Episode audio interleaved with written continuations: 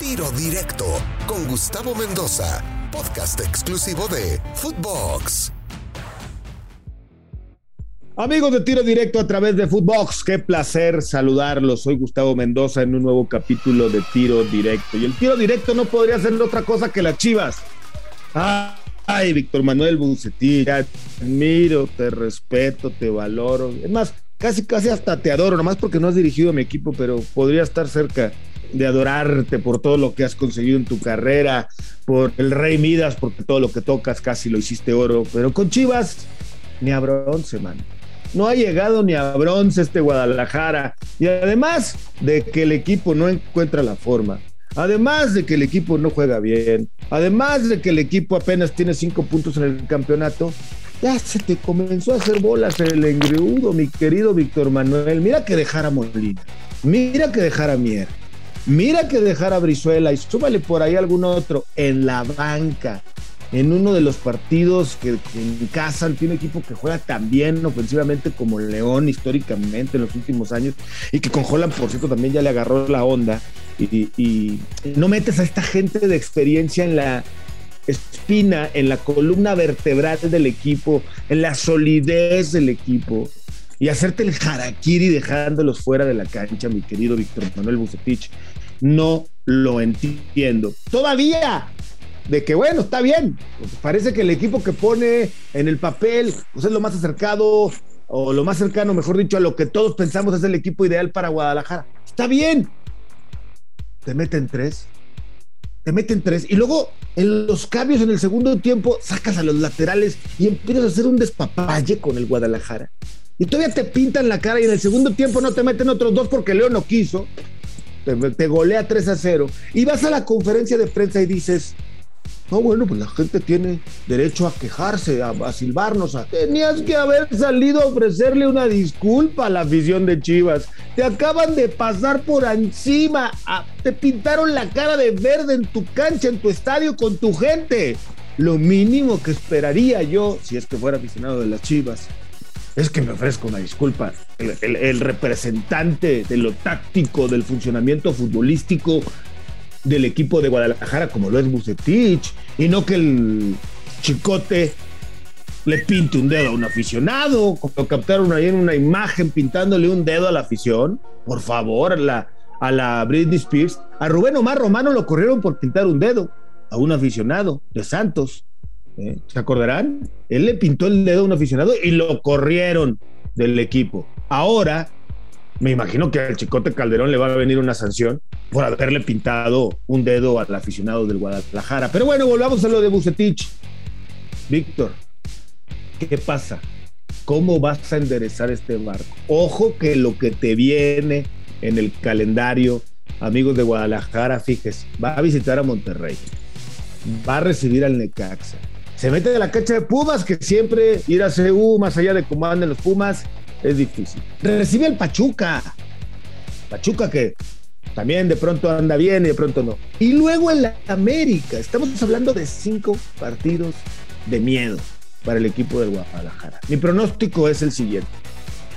Cinco partidos que si Víctor Manuel Bucetich no consigue, no solamente ganar uno, eh, sino ver, mostrar que el equipo tiene alcance para mejorar de buena manera, creo que le puede costar la chamba a Víctor Manuel Bucetich. Y voy más a fondo, no solamente a Víctor Manuel Bucetich, creo que le puede costar la chamba a Ricardo Peláez. Es cierto, en Guadalajara hace dos años se llegó a hablar de campeonatos, de no pelear por el descenso. Tienes razón, ya no pelean por el descenso porque ya no existe. Ya lo quitaron, pero sí pelean por no pagar la multa. Sí, eh, lamentablemente, pues no ha vuelto a ser contendiente un título, más allá de que eliminaron al América en unos cuartos de final con aquellos tres goles del Pintadedos Calderón. Ahora está arrastrando la comida. ¿Hay trecho para mejorar? Por supuesto, hay mucho trecho para mejorar. ¿Han regresado los jugadores de la selección? Sí, han regresado los jugadores de la selección. Uno pensaría que contra León se iba a ver de otra manera. Pues no. lamentablemente no.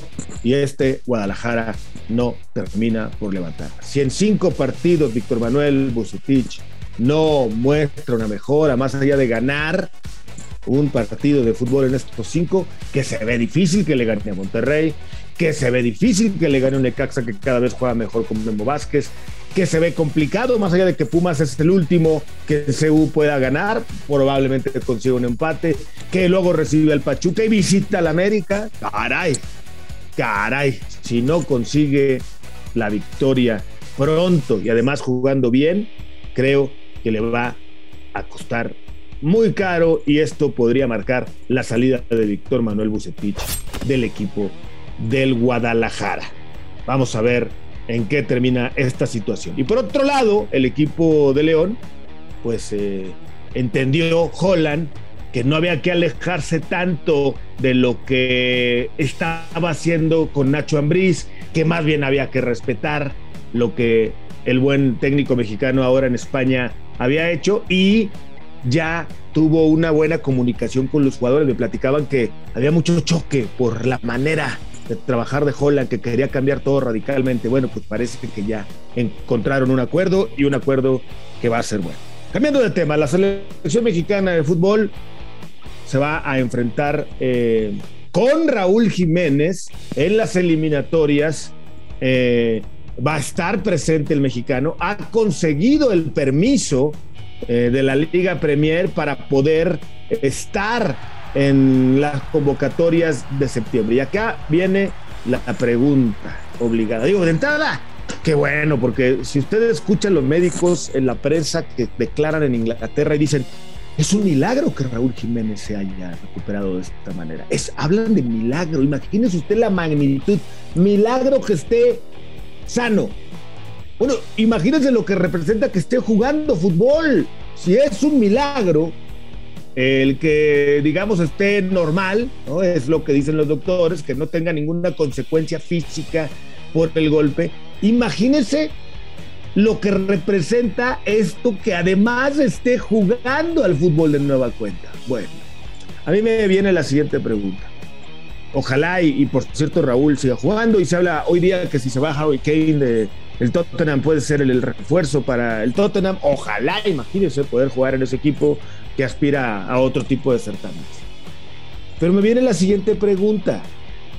Apenas está recuperándose, apenas está tomando ritmo. El otro día, por cierto, el fin de semana pasado fue como toro, como lo es Raúl, a pelear pelotas por alto. Hubo una disputa aérea con la cabeza y fue, como siempre, entregado sin saque eh, Raúl Jiménez. ¿Qué conviene más hoy día para Raúl? ¿Qué conviene más hoy para eh, el equipo eh, que es el dueño de su carta?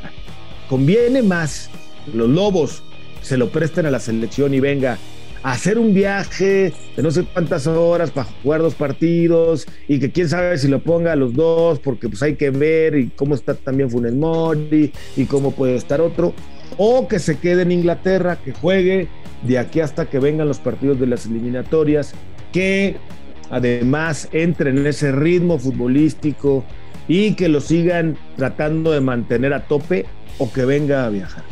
Yo creo que hoy lo más conveniente para Raúl Jiménez sería quedarse en el fútbol de Inglaterra y esperar que para una futura convocatoria en octubre ya pudiera hacer el viaje. A mí me parece precipitado que el día de hoy pueda estar viniendo tan rápido a la selección mexicana, pero bueno, al final es una decisión que el propio Raúl y la directiva de los Wolves tendrán que tomar. A mí me parece, insisto, que lo mejor hoy sería que Raúl se quedara y después viéramos qué es lo que pasa. Y hablando de futbolistas en Europa, Chuy Corona recibió su pasaporte eh, portugués. Con esto se le abre la vía libre para fichar con el Sevilla de España.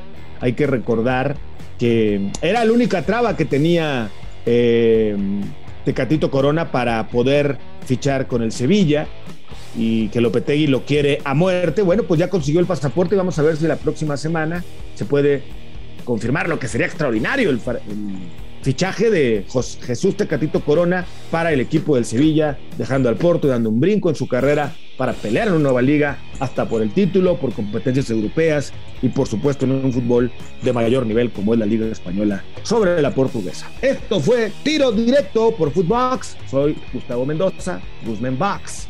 Nos vemos, nos escuchamos en otro episodio. Y no olvide escucharnos de lunes a viernes en Spotify con un nuevo episodio. Hasta la próxima.